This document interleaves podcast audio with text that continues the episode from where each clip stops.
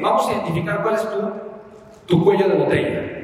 Y tu cuello de botella es el estresor, que de alguna forma el día de hoy es tu palanca de freno de manos que está puesta y no te deja avanzar. En mi caso, hace algunos años, era el tema financiero. Yo dije, ok, si yo resuelvo el tema financiero, todo lo demás va a mejorar. ¿Cuál fue mi gran aprendizaje? Para resolver el tema financiero, ¿qué era lo que tenía que resolver? Mi creencia respecto al dinero. Mi creencia respecto al tema del merecimiento. De por qué si hago una cosa no me va bien y luego otra y no me va bien. Luego yo decía, no, es que estoy haciendo la cosa incorrecta, estoy en el camino incorrecto. Me di cuenta, no, es que no es eso. El problema soy yo. Bueno, siempre. Siempre, siempre el problema soy yo. Siempre, siempre, siempre, ¿no? Tal cual, siempre problema soy tal cual, ¿no? Dice, yo Maxwell cuando Bob tiene un problema con todos, no, es el problema. Entonces yo, entonces, yo he sido Bob muchas veces en mi vida y me he dado cuenta justamente eso, que el problema pues, siempre ha sido yo. Y el problema en mí era lo que yo estaba creyendo, lo que yo pensaba. Cuando yo dije, ok, el problema es que soy yo, yo, yo estoy siendo, eh, yo estoy siendo la razón de por qué no tengo dinero. Porque trabajaba mucho, generaba poco. Generaba mucho dinero y me quedaba con poco. ¿Te ha pasado?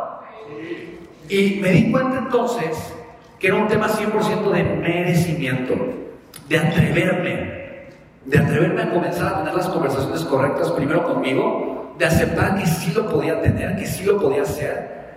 Y me di cuenta de dónde venía la creencia raíz, que no me permitía tener abundancia financiera. Y te la quiero compartir. Me di cuenta que me servía no tener abundancia financiera. Tenía de alguna forma un beneficio oculto de no tener abundancia financiera. Y en este ejercicio de introspección que yo hice, que me gustaría que tú hicieras o que estés haciendo en este mismo instante, yo me di cuenta de algo, yo me di cuenta que yo había crecido obviamente con escasez financiera, que en casa, en mi casa, mi mamá había batallado financieramente eh, toda la vida, con tres trabajos, siempre existe esta conversación de la queja del dinero. Siempre. ¿Alguien le ha pasado eso? ¿Sí, te ha sucedido? Entonces siempre había el tema de la queja con el dinero, la queja con el dinero, la queja con el dinero. De tal forma que yo iba en un colegio que era una escuela privada que costaba dinero todos los meses. Entonces mi mamá siempre se quejaba cada vez que pagaba o que tenía que pagar la colegiatura de ese, de ese colegio. Y yo logré conseguir una beca. Yo tenía una presión muy grande de niño, porque yo sabía que si yo tenía un mal desempeño en la escuela, yo perdía la beca y entonces mi mamá no podía pagar el colegio. ¿Se me explico? Entonces, eso, tú dices, bueno, ¿y cuál es, o sea, qué, creencia negativa generó en ti? O sea, o porque eso provocó una creencia negativa. Y te la quiero compartir porque no es muy obvia al principio. El beneficio que tú obtienes de no tener el resultado que quieres tener, al principio no es muy obvio. Pero estoy seguro que si nos esforzamos lo podemos encontrar fácilmente. Y lo que yo me di cuenta era lo siguiente. Si yo tenía dinero, o si alguien, porque en algún momento, por ejemplo, mi mamá tuvo un novio, y ese novio calmó la situación del estrés financiero en casa.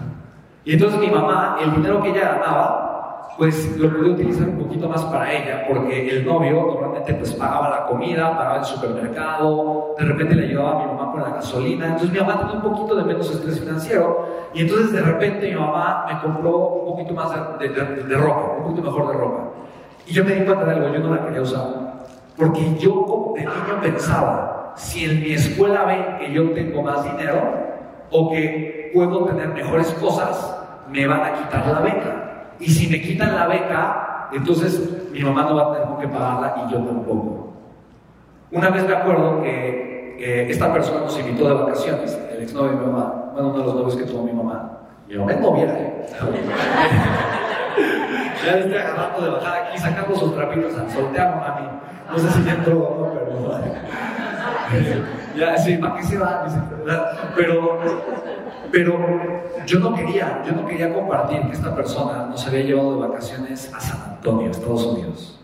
Porque para mí ir de vacaciones al extranjero significaba un concepto que yo no quería que entonces en el colegio la gente identificara que ya había un poquito de mayor poder adquisitivo en casa y por lo tanto me podía quitar la beca.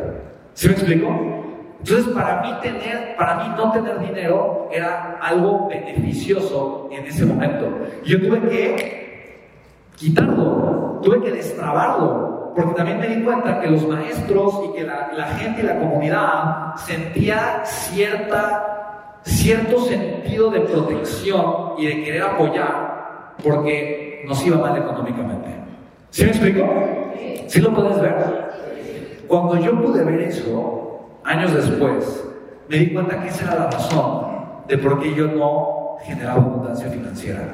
No era, no era nada más que eso, no era nada más que exactamente eso.